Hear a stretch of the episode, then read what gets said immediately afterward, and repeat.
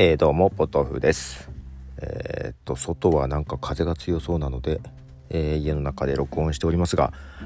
え昨日ねあの配信で、え小6の息子の卒業式に行ってきてね、え卒業証書を渡す時に、え2人目からは、え何も言わずにただ渡すだけでしたみたいな話をしたと思います。で、え新型コロナの対策かと思っていたんですが家に帰って娘に話を聞いたら5年前もそうだったんじゃなかったかな ということを言われまして 人数が多いからサクサク進むための日頃からの、えー、行動というかものだったようです。ダメね。こういうデマを流しちゃね。はい。なんかまあ新型コロナウイルス、えー、正式名称忘れましたけどもえー、まあ、一応パンデミックということで世界的大流行という状態になってますけどもね中国よりも、え、イタリアの方がなんか感染者が超えたみたいな話もありましたが本当に世界的になっちゃいましたね。で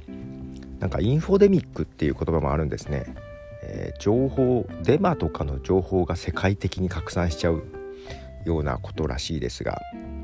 はい、デマは流さないようにしたいね。と思いますが、ね、悪意があるわけじゃなく流してしまうことがあるから厄介ですよねということでまあしかしねまあ無事に卒業式できてよかったなと思ったんですけどもえっ、ー、とねそれは2月の末ですよね。あの政府が学校小中高の、えー、休校にっていう要請を出しで名古屋市長がね小中高の休校あと幼稚園とか保育園もかを休校にして卒園式卒業式も中止しますって発表した時があったんですよ。2月28日かな。まあその時ねやりすぎだと思ったんですよ私は。うん。だからね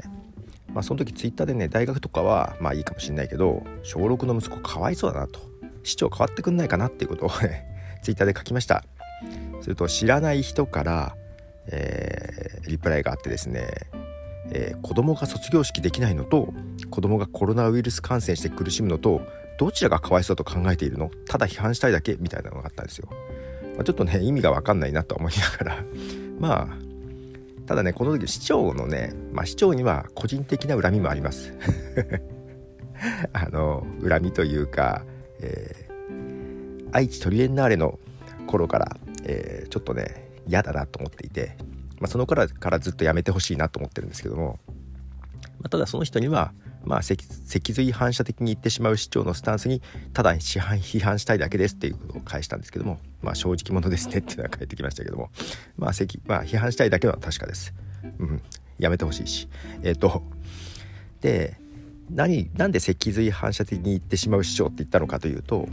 これ政府がえー、要請をしてすぐにね愛知県庁の、えー、大村さんかが、まあ、愛知県は対応しますみたいな話を、えー、したんですね。これあの不思議なことで愛知県と名古屋市って本当は名古屋市って愛知県の中にあるんだけど結構独立してて名古屋市力が大きすぎて愛知県名古屋市とそれ以外の愛知県みたいな感じがあるんですよ。で愛知県が先にそういう風に対応しますって言っちゃったから多分ね出遅れたもっと上を言わなきゃって思ってね、えー、休校するだけじゃなくって卒業式もやれないよって言っちゃったような気がするんだよね。勢いで。まあ現にね翌日かな？その次かな？あのー、個別に対応してくださいみたいなことを急にコロッと変えたからね余計何なんだよお前と思って。いう風なのはありまして。まあねけどまあそう批判されて、まあ、大した大してあれでしたけど。まあただ本当にねちょっと過剰反応はしてるような気はしててうん。まあただそうするとね子供が感染したらどうするのって言うんだけど、えっと、特に今回子供がかかりにくいいやかかっても症状が出にくかったりえっとまあ重症化はしにくい。もちろん例外はあります。で、えっと、だから先生方の方がね感染というのはリスクがあるかもしれないけどもただえっとまあ愛知県は比較的感染者が多いんであれなんだけどそれそういう状況まあどちらかとと10代20代かかりにくいっていう状況でえっと例えばその時点で発症者の出てなかった県も含めて全校一斉にさ休むっていうのは過剰な気がするんですよ。もうどっちにしてもね100%防ぐのは無理だと思っていてまあもう今私はも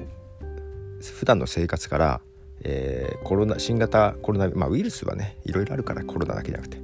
新型コロナウイルスはそこら辺に菌があると見込んで行動した方がいいなと思っていてでさっきちょっとホリエモンチャンネルを見てて専門家に話を聞いてたやつがあったんだけどえっとやっぱり最初は SARS みたいに封じ込めもう完全に封じ込めをしようと思ったけど、まあ、要するに失敗してるんですよ。封じ込めができてないんですよ。ってことは長期化する感じになりそうだと。だからそこで戦略も変えてると。もう封じ込めからえっ、ー、と遅らせる。ピークを抑える。長期化させるっていう方向に変換転換しているはずなんで、まあ、そういう意味じゃこれあの完全に封じ込めるのは無理だと思うんでまあやっぱり普段からまあそういうウイルスがどこかにもうあるだろうな自分の行動範囲にもあるだろうなと思って行動しといた方がいいのかなっていう気がしてましてなのでまあ手洗いうがいをちゃんとした方がいいのかなとかね。うがいはあんま関係ねえか。手洗いか。でマスクもまあマスクは、まあ、予防というよりはうつすのを防ぐためみたいな感じですけどね。はい。でうんとこれだから結構長引くからまあだから新型インフルみたいに、まあ、定期的に出てくるみたいな感じになりそうなようなのででいくとよあのー、本当に安全校休校っていうのはどうなのよっていうのはさありますよね。うんまあ、ただ、うん、とやっぱり人が集まるところは感染リスクはあるのでそういうとこは抑えないといけないけど、えーまあ、もうちょっとねウイルスワクチンとかがちゃんと出てきたらもっといいんでしょうけどいやまあけどねすごいホリエモンチャンネルで出てた専門家の方のね話はすごく分かりやすくって、うん、新型コロナウイルス理解できました。はい、まあ、その上で、えー、まあなのでこの2月の下旬の時点でまあこれは長引くなっていう気がしていたのともうどうせ防ぎきれないなと思っていたので、まあ、あとはもうリスクをできるだけ下げつつも経済活動を止めるのをね防がないと長期化すればするほど生活がありますからね。ね学校休んだらもう学校の先生方もそうだし、ね、あの親御さんもね普段通り働けなかったりすると思うんでその辺を含めて考えるとまあ過剰に反応しすぎてもどうかなと。まあ、ただそのホリマンチャンネルで話してた先生のことと要はピークを抑えたい。今ちょうどピークだからピークを抑えたいっていうのはそれで、えっと、封じ込めるというよりは、まあ、医療崩壊を起こさせないための対策ということでまあ理解はできました。理解はできましたけども。まあどう戻っていくんでしょうね、えー、もうすぐ4月になりますが新年度始まっていきますがどうでしょう？ということで、えー、ポトフでした。じゃあね。